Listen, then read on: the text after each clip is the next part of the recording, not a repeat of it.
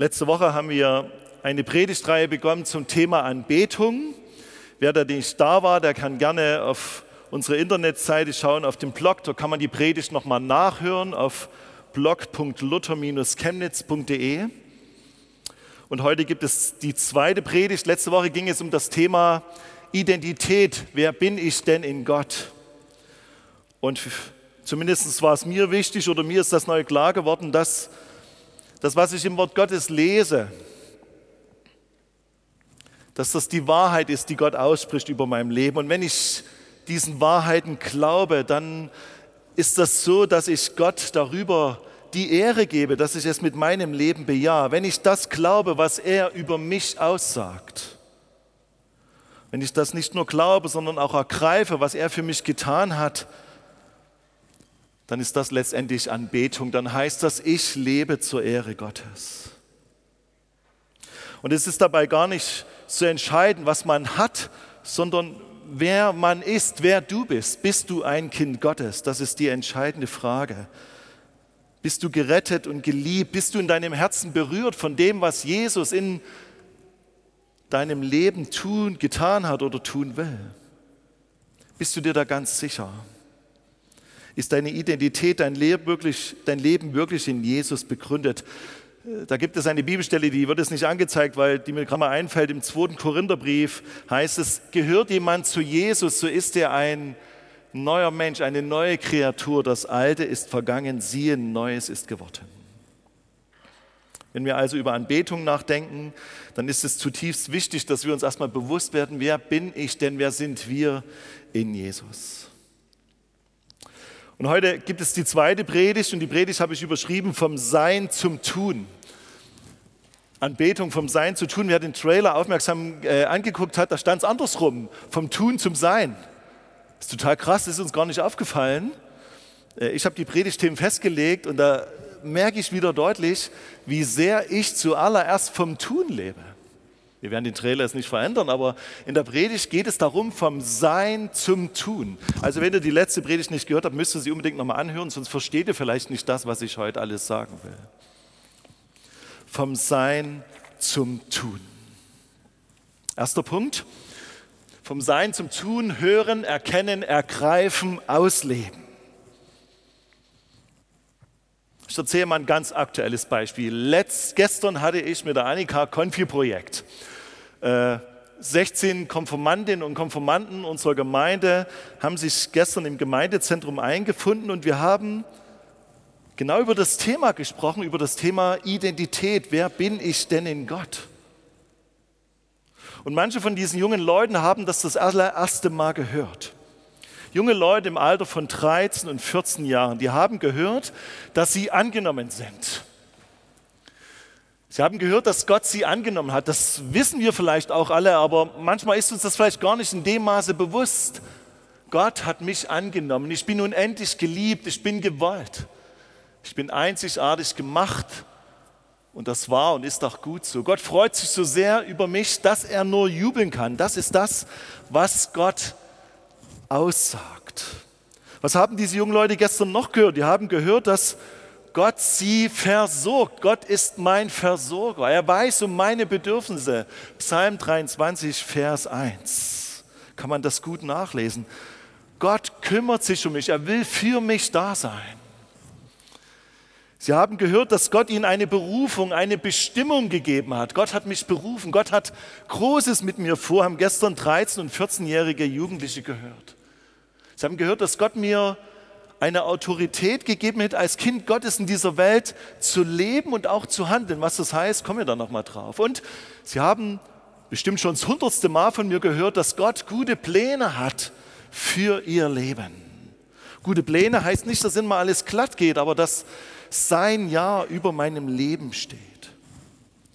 Sie haben gehört, nächster Punkt, dass Sie durch Gott sicher und geborgen sind. Sie haben gehört, dass ich Fehler machen darf vor Gott. Ich muss nicht immer stark sein. Sie wissen, ich bin nie allein. Auch wenn ich mich vielleicht allein fühle, Gott ist da. Und Sie haben noch als letztes gehört, Durch Gott habe ich Autorität und Stärke. Sein Geist lebt in mir, wenn ich ein Kind Gottes bin. Und durch diesen Geist ist die Kraft Gottes in meinem Leben wirksam. Sie ist existent. Und wenn Menschen fragen, in meinem Leben spüre ich nichts von Gott, da ist nichts von diesem Mut und von dieser Kraft zu spüren, die im zweiten Timotheusbrief geschrieben, beschrieben wird. Dort heißt es, Gott hat uns nicht gegeben einen Geist der Furcht, sondern der Liebe, der Kraft und der Besonnenheit. Dann ist es vielleicht ein Zeichen dafür, dass der Geist Gottes in meinem Leben nicht wirksam ist. Jetzt heißt dieser erste Punkt ja, hören, erkennen, ergreifen, ausleben. Das haben die jungen Leute gestern alles gehört.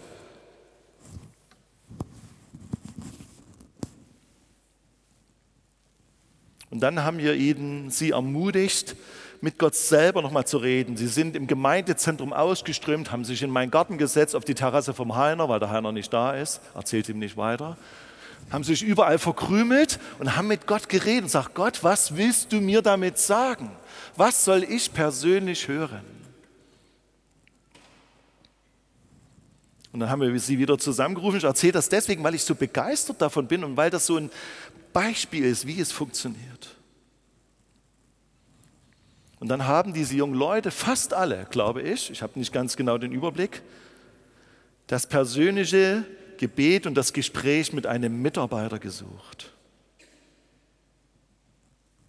Und sie hatten ein, ein Blatt und auf diesem Blatt standen diese Zusagen Gottes. Aber auf dem Blatt stand auch noch was anderes nämlich ganz viele Lügen, die quasi dem entgegenstanden, was hier vorne steht. Dort stand, du bist nichts wert, du kannst nichts, Gott hat dich vergessen, wie du nur aussiehst. Die letzte Woche da waren, die wissen, ich habe hier so ein Experiment gemacht mit diesen Tischtennisbällen, das waren genau solche Lügen. Was haben die jungen Leute gemacht? Sie sind gekommen, haben in einem dicken, fetten Stift diese Lügen durchgestrichen und haben dabei gebetet, Jesus, ich streiche jetzt diese Lügen durch. Ich trenne mich von diesen Lügen, die in meinem Leben Einfluss gewonnen haben.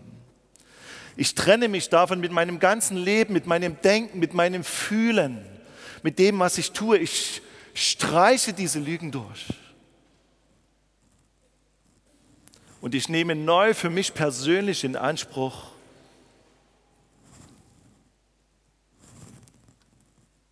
was du über mein Leben aussagst. Wisst ihr, was die jungen Leute gemacht haben? Die haben das wirklich erkannt, gehört, erkannt und haben ihre Passivität überwunden und sind plötzlich ganz praktische Schritte gegangen, nämlich sie haben sich von den Lügen, die in ihrem Leben waren, getrennt.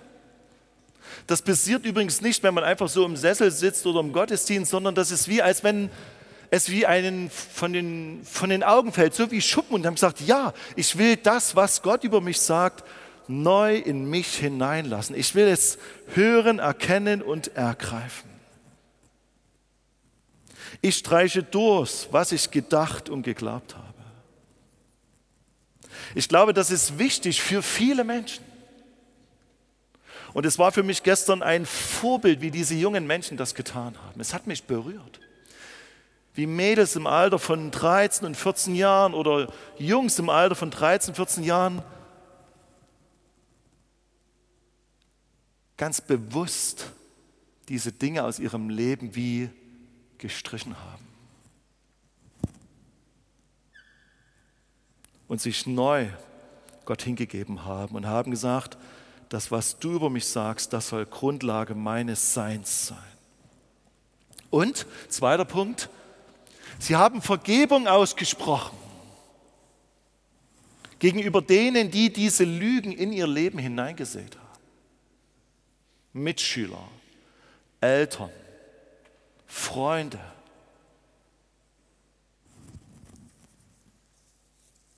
Und sie haben Gott um Vergebung gebeten, wo sie diesen Lügen geglaubt haben. Das war ein krasser Moment. Wann habt ihr das das letzte Mal gemacht? Anderen Menschen öffentlich vor einem Zeugen vergeben und zu sagen, ich vergebe diesem Menschen das, was er mir Negatives angetan hat. Häufig sagen wir ja auch, und das sage ich auch manchmal, na, dazu bin ich jetzt noch nicht fähig oder in der Lage. Aber es war wie etwas, da war wie ein Fluss da. Sie haben das ergriffen, haben gesagt, ich tue das jetzt. Und wir sind ja in dieser Predigt beim Thema vom Sein zum Tun. Und sie haben das nicht Kraft ihrer eigenen Wassersuppe gemacht, sondern weil sie innerlich berührt waren in ihrem Herzen von dem, was Gott über ihrem Leben ausgesagt hat. Da war plötzlich eine Bereitschaft da und eine Kraft, man könnte es fast sagen, wie ein Automatismus, der dazu geführt hat, dass sie gesagt haben, ja, ich tue das jetzt. Ich habe von Gott die Kraft dafür, diesen Menschen zu vergeben.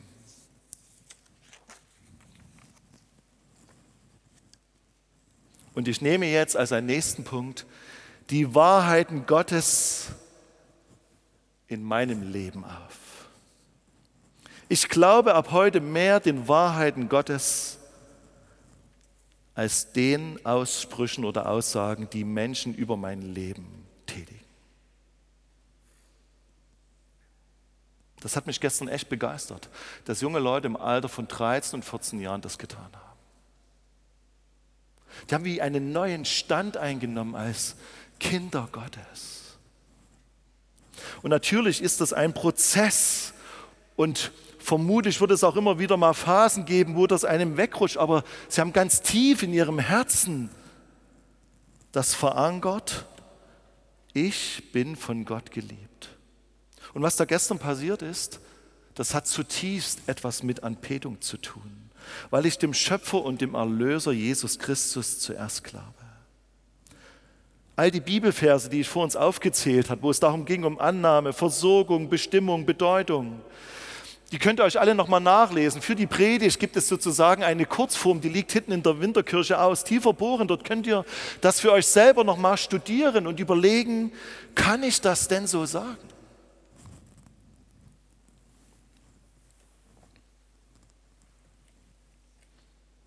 Alles, was ich im Leben tue, denke und handle, soll allein zu Gottes Ehre sein. Es gibt einen interessanten Vers im 1. Korintherbrief, Kapitel 10, Vers 31, da heißt es, ob ihr nun esst oder trinkt oder was ihr auch tut, ich würde auch sagen, denkt, das tut alles zu Gottes Ehre. Hier geht es ums Tun, was wir tun. Und das fängt damit an, dass ich dem glaube, der mich geschaffen hat. Also, hören, erkennen, ergreifen und auch ausleben oder man könnte es auch so übersetzen, tun, was Gott schon in mein Leben hineingelegt hat. Lasst euch diese jungen Leute zum Vorbild sein, was sie gestern getan haben. Ich bin schon gespannt wie ein Flitzebogen, was da rauskommen wird, wenn das 18-jährige Leute sind. Jetzt könnte man sagen, darf man das im Konfirmandenunterricht tun, was ich tue? Ja, das darf man. Und wir werden auch Lieder lernen, aber viel wichtiger ist, dass diese Leute nicht wissen, wo irgendwas in der Bibel steht und die Bibel richtig aufschlagen und Gesangbuchlieder auswendig kennenlernen. Nein, das ist nicht so wichtig, wie als dass sie wissen und es ergreifen, wer sie in Jesus Christus sind. Das ist das Entscheidende. Zweiter Punkt.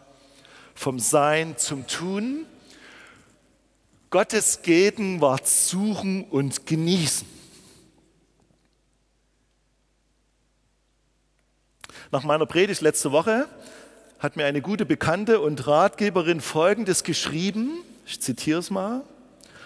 Oft, Jens hat sie geschrieben, Jens, oft versuchen wir mit Anstrengung unser Verhalten nach biblischen Maßstäben zu ändern. Also wir strengen uns richtig an. Und ich würde nicht sagen, dass Glaube immer entspannt ist, sondern Glaube ist auch manchmal herausfordernd. Oder wenn ihr lieber das Wort anstrengend benutzen wollt, könnt ihr das gern tun. Aber häufig erlebe ich das auch in meinem Leben, dass es echt anstrengend ist, all die Dinge einzulösen und zu erfüllen, die Gott will. Dann schreibt sie weiter. Wenn aber der Pegel des Einflusses Gottes in uns steigt, wird unser Wesen verändert werden und wir werden dadurch anders handeln. Ich lese es nochmal vor. Oft versuchen wir mit Anstrengung unser Verhalten nach biblischen Maßstäben zu ändern. Wenn aber der Pegel des Einflusses Gottes in uns steigt, wird unser Wesen verändert werden und wir werden dadurch anders handeln. Pegel des Einflusses Gottes? Was ist das? Ich habe das für mich übersetzt, dass ich mich immer wieder neu und verstärkt der Gegenwart Gottes aussetze, diese Gegenwart Gottes suche, sie genieße, sie an mich heranlasse, weil es mir gut tut. Nicht, weil ich muss, ach, ich habe heute früh noch keine stille Zeit gemacht, äh, jetzt muss ich das mal noch machen. Nein, sondern dass ich mich danach ausstrecke und auch suche, die Gegenwart Gottes wirklich in meinem Leben nicht nur irgendwie zu integrieren, sondern sie auf mich und in mich hinein wirken zu lassen. Mir ist da eine biblische Person aufgefallen, die dafür wie beispielhaft steht. Daniel. In Kapitel 10, Vers 12 heißt es im Propheten Daniel, und er sprach zu mir, Daniel, du von Gott geliebter, merk auf die Worte, die ich mit dir rede und richte dich auf, denn ich bin jetzt zu dir gesandt. Und als er dies mit mir redete, richtete ich mich zitternd auf. Und er sprach zu mir, fürchte dich nicht, Daniel, denn von dem ersten Tage an, als du von Herzen begehrtest zu verstehen und anfingst, dich zu demütigen vor deinem Gott, wurden deine Worte erhört und ich wollte kommen um deiner Worte willen. Wer ist der Daniel? Der Daniel ist ein Jüngling, ein, man könnte sagen, er war ein Teenager, der von Aus Israel stammt und von den Assyrern und von den Babyloniern sozusagen in das Exil geführt worden ist, wo Israel und Juda überfallen worden ist, im, anzusiedeln in der Zeit des Alten Testamentes. Und dieser Daniel war ein junger Mann, so würde ich es übersetzen, der genau wusste, wer er in Gott ist und wer Gott ist und was die Zusagen Gottes sind. Und er hat immer wieder diese Gegenwart Gottes gesucht. Ihr kennt alle noch oder viele diese Geschichten von Daniel im Feuerofen oder so. Oder Daniel in der Löwengrube im Kindergottesdienst, die drei großen Löwen. Und die fressen Daniel nicht auf. Warum? weil Gott mit Daniel war. Das heißt in einem nächsten Vers, Samuel, kannst du mal wieder weiterklicken? Fürchte dich nicht, du von Gott geliebter, Friede sei mit dir, sei getrost, sei getrost. Daniel wird ganz oft als der von Gott Geliebte bezeichnet. Und das wusste Daniel, dass er von Gott geliebt ist. Und deswegen hat er auch immer wieder diese Gegenwart Gottes gesucht. Im Danielbuch Kapitel 6, Vers 11 heißt es, als nun Daniel erfuhr, dass ein solches Gebot ergangen war, ging er hinein in sein Haus. Er hatte aber an seinem Obergemach offene Fenster nach Jerusalem und er fiel dreimal am Tag auf seine Knie, betete, lobte und dankte seinem Gott, wie er es auch vorher zu tun pflegte. Das finde ich hochinteressant, was dort steht. Das Gebot, von dem hier die Rede ist, ist das Gebot, das irgendwann findige Staatsbeamte dort in Babylon gesagt haben, diesen Daniel, der ist so begabt und geliebt von Gott, den müssen wir irgendwie zu Fall bringen.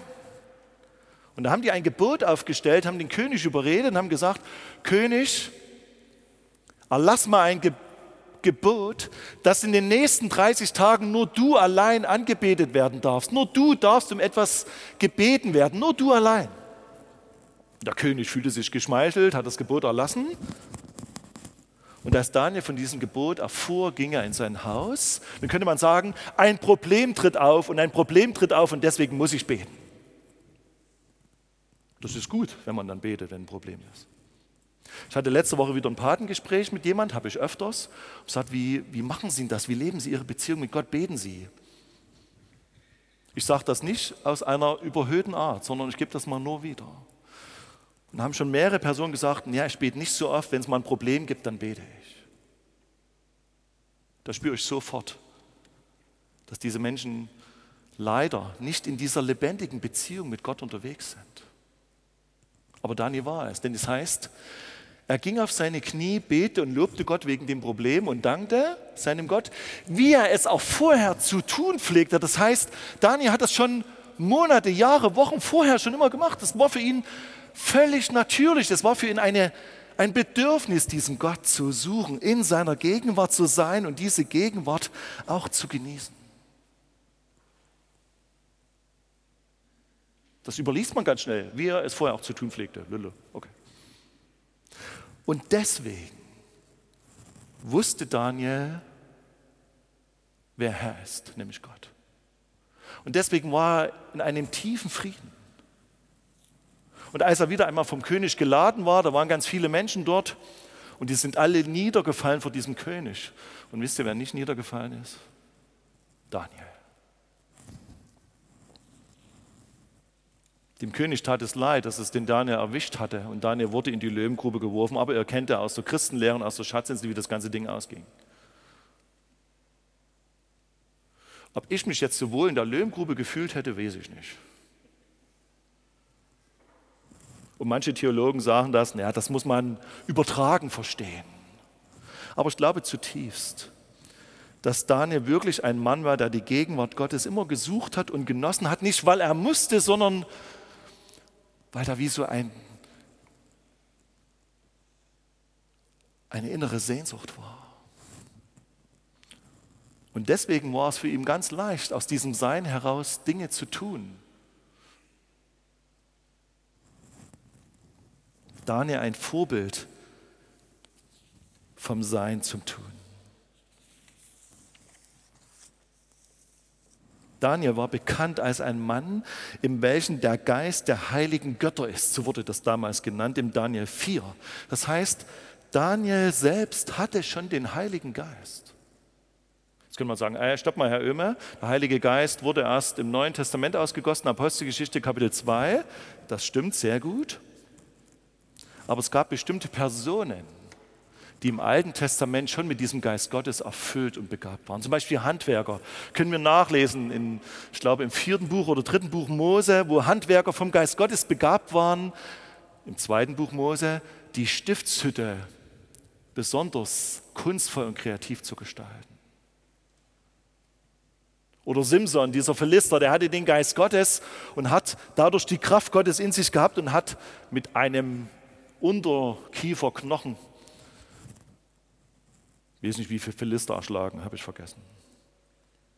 Und Daniel hatte diesen Heiligen Geist. Dieser Heilige Geist gab ihm Erkenntnis und Verständnis von den Dingen, die in der Heiligen Schrift waren. Und da bin ich bei einem dritten Punkt, vom Sein zum Tun. Gottes Geist einladen und Raum geben. Dann wird das etwas mit dem Prozess vom Sein zum Tun. Das heißt im Lukas-Evangelium Kapitel 13, Trotz all eurer Bosheit wisst ihr Menschen doch, was gut für eure Kinder ist und gebt es ihnen. Wie viel mehr wird der Vater im Himmel denen den Heiligen Geist schenken, die ihn darum bitten? Ey, was für ein Angebot. Wir dürfen den Geist Gottes immer wieder neu in unser Leben einladen und sagen, Geist Gottes, komm du in mein Leben. Zeig mir, wie Gott über mich denkt. Komm du mit einer neuen Leidenschaft und Begeisterung über Gott in mein Leben hinein. Im Epheserbrief Kapitel 5, Vers 18 bis 20 heißt es, lasst euch vielmehr vom Geist Gottes erfüllen, ermutigt einander durch Psalmen, Lobgesänge und Lieder, wie sie euch Gottes Geist schenkt. Singt für den Herrn und jubelt aus vollem Herzen. Im Namen unseres Herrn Jesus Christus, dank Gott dem Vater zu jeder Zeit für alles. Wenn wir das tun, wir haben heute am Anfang des Gottesdienstes Gott gedankt für 30 Jahre Einheit. Wenn uns das neu bewusst wird, was Gott getan hat in unserem Land, in unserem persönlichen Leben, dann ist das wie, als wenn wir dem Geist Gottes neu Raum geben und ihn einladen. Wenn wir für Gott jubeln und ihm singen, dann geben wir dem Geist Gottes Raum. Und dann ist es manchmal so wie ein inneres Bedürfnis, von dem zu erzählen, was Gott in unserem Leben gemacht hat. Mir fällt da Petrus ein. Petrus ein Typ, der sehr vom Tun gelebt hat. Der hat irgendwelchen Leuten das Ohr abgeschlagen und hat dann noch gesagt, Jesus, für dich sterbe ich. Und wenn es hart auf hart kommt, dann stehe ich bei dir zur Seite. Und Petrus war letztendlich ein Mann, der in vielen Bereichen dann gescheitert ist. Und er ist von Gott berührt worden. Er hat den Geist Gottes empfangen und als er diesen Geist Gottes bekommen hat, dann ist er vom Sein zum Tun gekommen und hat die Botschaft von Jesus mitten in Jerusalem verkündigt. Nun sind wir alles keine Petrusse, wir müssen auch nicht alle auf dem Marktplatz stehen und von Gott reden, das nicht, aber wir dürfen und können das von dem erzählen, was Jesus in unserem Leben getan hat. Denn im Epheserbrief Kapitel 2, Vers 10 heißt es, denn wir sind Gottes Schöpfung. Er hat uns in Christus Jesus neu geschaffen, damit wir die guten Taten ausführen, die er für unser Leben vorbereitet hat. Ich erkenne, wer ich bin. Ich ergreife diese Autorität und diese Identität, die Gott mir gegeben hat und ich lebe es aus. Ich kann von dem erzählen, was Jesus in meinem Leben getan hat. Das ist ganz einfach. Warum tun wir es nicht? Weil wir nichts erleben? Dann würde mich das zum Nachdenken anrühren. Wenn ich mit Gott lebe und Gott nicht erlebe, dann stimmt irgendwas nicht. Das passt irgendwie nicht zueinander.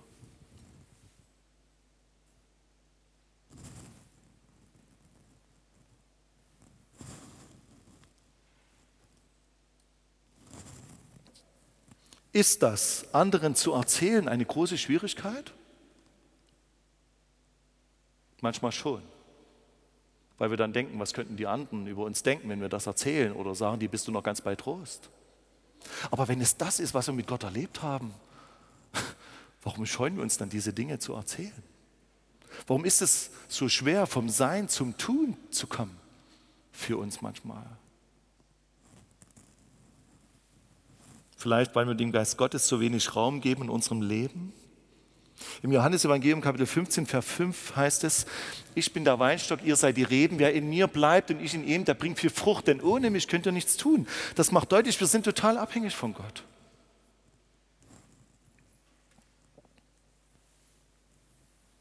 Und im Johannesevangelium Kapitel 15, Vers 16 heißt es, nicht ihr habt mich erwählt, sondern ich habe euch erwählt, spricht Gott. Und bestimmt, dass ihr hingeht und Frucht bringt und eure Frucht bleibt. Auf das, worum ihr den Vater bittet, in meinen Namen er es euch gebe. Das ist nochmal ein ganz anderes Thema, aber mir geht es darum, dass Gott uns erwählt hat. Und dass wir mit ihm verbunden sind. Und ich habe ja letzte Woche schon erzählt, dass ich dieses Jahr das erste Mal in meinem Garten ein Beet angelegt habe mit den Tomaten und so, das habe ich alles erzählt. Aber in meinem Garten gibt es auch einen Baum, den habe ich vor ein paar Jahren eingepflanzt. Und wisst ihr, was das Komische ist? Ich muss da nichts machen. Außer mein Vater hat ihn mal am Anfang des Jahres beschnitten, weil ich da keine Ahnung habe. Äh, aber die Äpfel, die wachsen von alleine. Da gehe ich nicht jeden Tag hin und ziehe an dem Baum und mache die Blüte auf, wo ist hier ein Apfel, sondern das passiert ganz allein irgendwie so. Und es ist auch nicht so, dass ich früh rausgucke und abends nochmal und abends ist dann so ein dicker, fetter Apfel dran.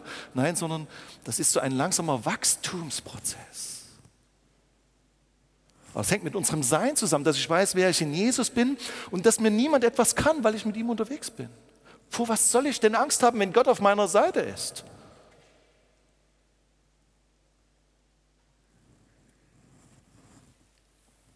Im Apostelgeschichte 18, die Verse 9 bis 10 heißt es, Vielleicht wird es jetzt auch angezeigt. Paulus, es sprach aber der Herr durch eine Erscheinung in der Nacht zu Paulus. Fürchte dich nicht, sondern rede und schweige nicht. Denn ich bin mit dir und niemand soll sich unterstehen, dir zu schaden, denn ich habe ein großes Volk in dieser Stadt. Das könnte Gott auch uns sagen. Gestern war 3. Oktober. Ganz viele Christen haben gestern an 30 verschiedenen Orten in Chemnitz gebetet. Da wurde einem erstmal bewusst, wie viele Leute an Jesus glauben in Chemnitz. Ich weiß nicht, mit vielen ihr unterwegs wart, vielleicht wart ihr auch gar nicht unterwegs. Und wir warten gestern Abend beim Singen. Ich war nicht, deswegen wollte ich das mal wissen. Singen auf dem Marktplatz. Waren da viele da oder wenig? Äh. Aber wisst ihr, was interessant ist? Paulus kam nach Korinth und hat dort mächtig Ärger gekriegt von den Juden, weil er von Jesus erzählt hat. Und vermutlich hat er auch ein bisschen Angst gehabt. Kann ich mir vorstellen.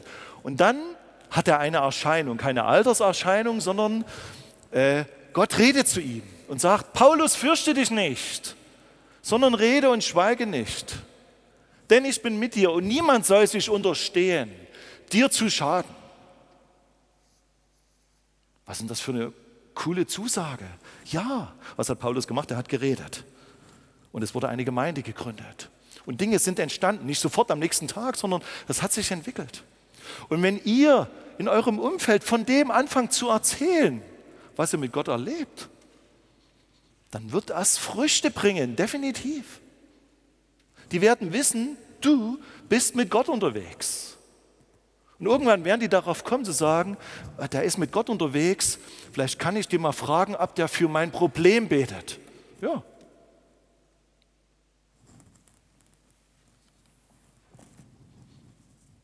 Gott hat euch dazu befähigt. Ihr braucht keine Angst zu haben, von dem zu erzählen, was Jesus gesagt hat, weil Gott in eurem Leben wirksam ist, wenn ihr ihm Raum gebt, wenn ihr seinen Geist einladet. Dann. Und ich komme zu einem letzten und vierten Punkt. Treue und Kampf. Jetzt könnte man sagen, Herr Oehme, das ist ja alles so einfach, ich muss nur den Geist Gottes einladen und dann ist das alles, passiert das automatisch quasi, wie Sie gesagt haben. Ja, das würde ich auch nach wie vor unterstreichen. Aber um vom Sein zum Tun zu kommen, bedarf es auch einer Eigenschaft, die würde ich mit Treue umschreiben. Ich tue Dinge, weil ich es Gott versprochen habe, weil ich zu meinem Glauben stehe, weil ich das ernst nehme, was im Gott, Wort Gottes steht.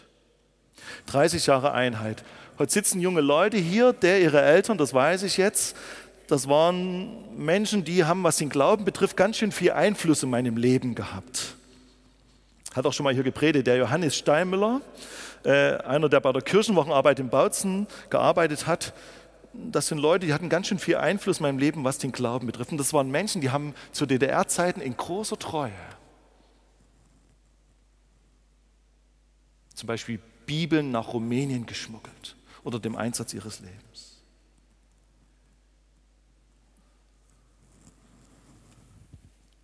Die haben anderen Menschen in einem Staat, in einer Diktatur von Jesus erzählt und das hätte auch dazu führen können, dass sie eingesperrt werden.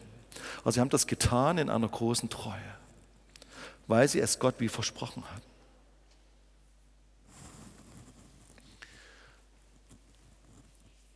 Und es hat dann letztendlich auch etwas mit einem gewissen Kampf zu tun, so würde ich es beschreiben. Im 1. Timotheusbrief, Kapitel 6, Vers 12 heißt es, Kämpfe den guten Kampf des Glaubens, sagt dort Paulus zu Timotheus. Ergreife das ewige Leben, wozu du berufen bist und bekannt hast das gute Bekenntnis vor vielen Zeugen. Zu seinem Glauben zu stehen, das ist nicht immer easy und einfach, sondern auch echt herausfordernd. Es bedeutet in einigen Ländern auf dieser Erde auch den sicheren Tod. Nicht bei uns. Aber in einigen Ländern auf dieser Erde ist das so. Und da spüre ich, dass es wirklich ein, ja, man könnte sagen, wirklich eine, eine Herausforderung ist, sich immer wieder neu auf diese Zusagen Gottes zu stellen und zu sagen, Gott, weil du das sagst, gehe ich jetzt auch in diesen Kampf. Ich habe eine Bibelstelle, die wird jetzt nicht angezeigt, stammt auch aus der Apostelgeschichte, da geht es um einen Mann namens Hananias, ein, ein gläubiger Mann, wohnte in Damaskus. Und dieser Hananias, der hat immer wieder die Gegenwart Gottes gesucht. Und dort heißt es in Apostelgeschichte 9 ab Vers 10, es war aber ein Jünger in Damaskus mit Namen Hananias. Dem erschien der Herr. Ich würde es so übersetzen, der hat Gott gehört. Und Gott sprach, Hananias. Und er sprach, Herr, hier bin ich. Und Gott sagte, steh auf und geh in die Straße, die die gerade heißt und frage in dem Haus des Judas nach einem Mann mit Namens Saulus von Tarsus, denn siehe, er betet. Und er hat in einer Erscheinung einen Mann gesehen mit Namen Hananias, der zu ihm hereinkam, ihm die Hände auflegte, dass er wieder sehend werdet. Erste Reaktion von Hananias? Herr, ich habe von diesem Typen gehört. Das ist ein Mann, der ganz viel Böses tut. Er verfolgt die Heiligen in Jerusalem und irgendwo anders. Und hier hat er Vollmacht, uns alle gefangen zu nehmen, alle die, die deinen Namen anrufen. Das war die erste Reaktion von dem Hananias. Doch Gott, der Herr, sprach zu ihm, geh nur hin, Hananias. Denn dieser Saulus ist mein erwähltes Werkzeug, dass er meinen Namen trage vor Heiden und vor Könige und vor das Volk Israel. Was ging da in dem Hananias ab? Hananias, ein Mann, der wirklich wusste, wer er in Jesus ist. Ein Mann, der gläubig war. Der auch anderen von Jesus erzählt hat. Der wusste, dass es auch gefährlich ist, sich zu Jesus zu bekennen. Und jetzt soll er noch zu dem allerersten und schlimmsten Verfolger der Christen gehen. Was fällt denn hier Gott ein? Und da spüre ich, dass Glaube und dieser Prozess vom Sein zum Tun auch echt eine Herausforderung ist. Dass er echt auch etwas mit Überwindung zu tun hat. Und dass das nicht alles so easy going ist. Und ich weiß nicht, in welchen Herausforderungen du stehst, aber sei dir sicher, dass Gott mit dir ist und dass er an deiner Seite steht. Und ich ermutige dich, Wagnisse für Gott einzugehen. Wisst ihr, was die Frucht war? Von dem, was der Hananias gemacht hat? Hananias ging wirklich hin, kam in das Haus, legte die Hände auf diesen Saulus und sprach, lieber Bruder Saul, der hat mich gesandt, Jesus, der, der auf dem Weg hierher erschienen ist, du sollst wieder sehend und mit dem Heiligen Geist erfüllt werden. Die Frucht war, dass dieser Saul oder Saulus oder Paulus, wie er dann auch genannt wurde, wirklich ein brennender Nachfolger von Jesus wurde. Was wissen wir denn? Was unser Zeugnis? Was wissen wir denn, was, wenn wir das, was wir mit Gott erzählen, wenn wir das weiter sagen, was das für Auswirkungen hat? Das wissen wir gar nicht. Gott wird sich dazu stellen. Genau wie hier bei Hananias. Deswegen kämpfe den guten Kampf des Glaubens, sagt Paulus Timotheus. vom Sein zum Tun. Eine Herausforderung. Etwas, was ich hören, erkennen, ergreifen und ausleben muss. Vom Sein zum Tun, das wird gelingen, wenn ich die Gegenwart Gottes suche und lerne zu genießen. Das wird passieren, wenn ich Gottes Geist einlade und ihm Raum gebe. Und wenn ich treu bin in den Anfechtungen des Alltags.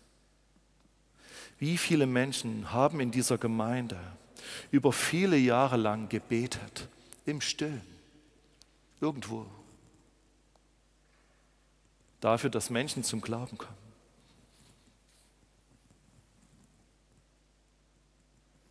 Aber wie viele Menschen haben in dieser Gemeinde auch wirklich diese Identität Gottes ergriffen und sind als Boden Gottes an dem Ort gewesen, wo Gott sie hingestellt hat?